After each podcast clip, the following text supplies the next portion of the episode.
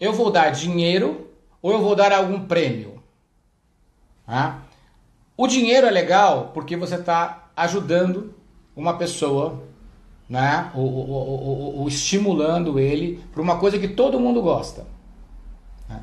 O problema do dinheiro é que você tem algum, alguns impactos trabalhistas. E o segundo ponto é que o dinheiro também pode dar para a pessoa, assim, ela pega o dinheiro e vai pagar uma conta.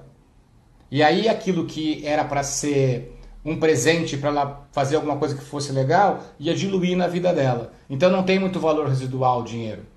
Porque você vai usar para o cotidiano e nunca vai, vai, Você vai lembrar, mas não vai lembrar com o mesmo impacto, por exemplo, de um prêmio. Então vou dar um exemplo aqui. De repente você sabe que o seu colaborador, a sua assistente, a sua secretária, ela tem um desejo, ela tem um sonho. Coloca isso como uma bonificação para ela.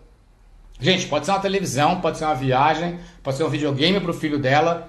Isso é, é, é, é, uma questão de entendimento da equipe, de gestão da equipe, onde com essa gestão da equipe você vai entender. É melhor eu dar um dinheiro como bonificação ou é melhor eu dar um prêmio como bonificação? Eu, particularmente, Marcelo, gosto muito de prêmio. Eu acho que é uma coisa bacana, assim, você está realizando às vezes um sonho da pessoa. A pessoa está ganhando um presente, ela, ela, ela, vê aquilo logicamente como uma bonificação por ela ter te ajudado, mas ela também vê aquilo lá como um presente. Ela vai olhar para aquilo todo dia, a família dela vai olhar para aquilo todo dia e vai lembrar de você.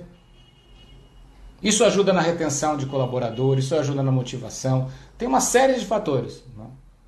Então, assim, o dinheiro ele é interessante, mas você também tentar trabalhar bonificação por meio de algum sonho do seu colaborador é muito legal.